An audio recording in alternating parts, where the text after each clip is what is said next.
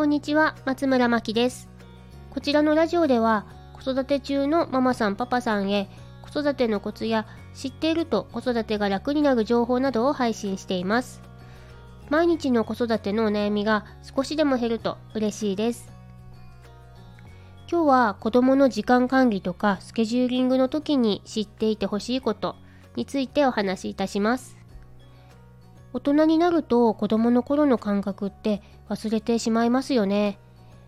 どこかへ行ったこととかこんなことが好きだったとかはなんとなく覚えていると思うんですけど、えー、目に見えない感覚とかは記憶に残りにくいのかなと思います。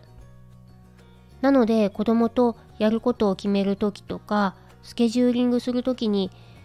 基本的な子供の時間の感覚を少し理解しておくことが大切になります。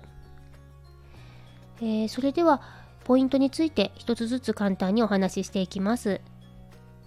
えー、まずですね、子供には時間の概念がないということになります。例えば、8時までに終わらせるには何時から始めたらいいのかということがわからないんですね。で、この概念を持てるようになるのは、だいたい中学生くらいからで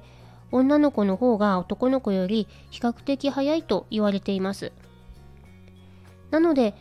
何時までに終わらせるというよりは何時から始めるというようにスケジュールを立てた方が子供も行動しやすいかもしれません、えー、次ですが、えー、大人が思っているよりやるべきことでも長い時間はできないということになります。目安ですが、えー、大人の1分は子供の4分くらいと思っていていいと思います。なので3分だとしても子供には12分くらいの間隔ということになりますね。ですので例えば計算ドリルとか漢字練習をする時も続けてできそうであればいいんですができなくても普通ですので、えー、3分くらいでできる量に分割してみます。で、えー、30分勉強するとかというよりは細かく分割したものを隙間時間でやるイメージを持っていると子供も負担を感じにくいかと思います。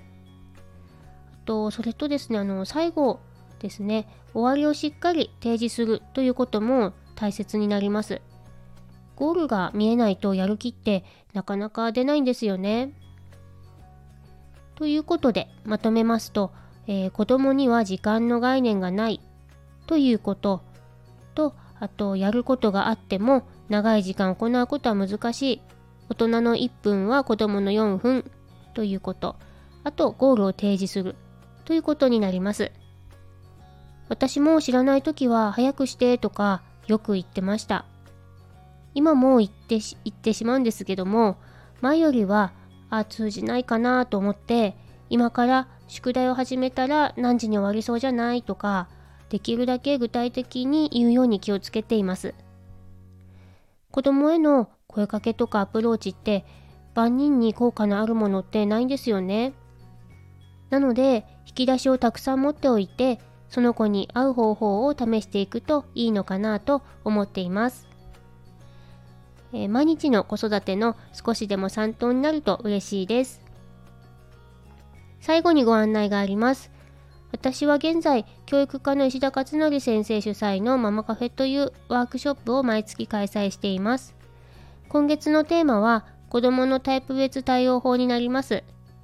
お子さんと親御さんのタイプをチェックリストを使って確認して、それぞれに合った対応法をお伝えしています。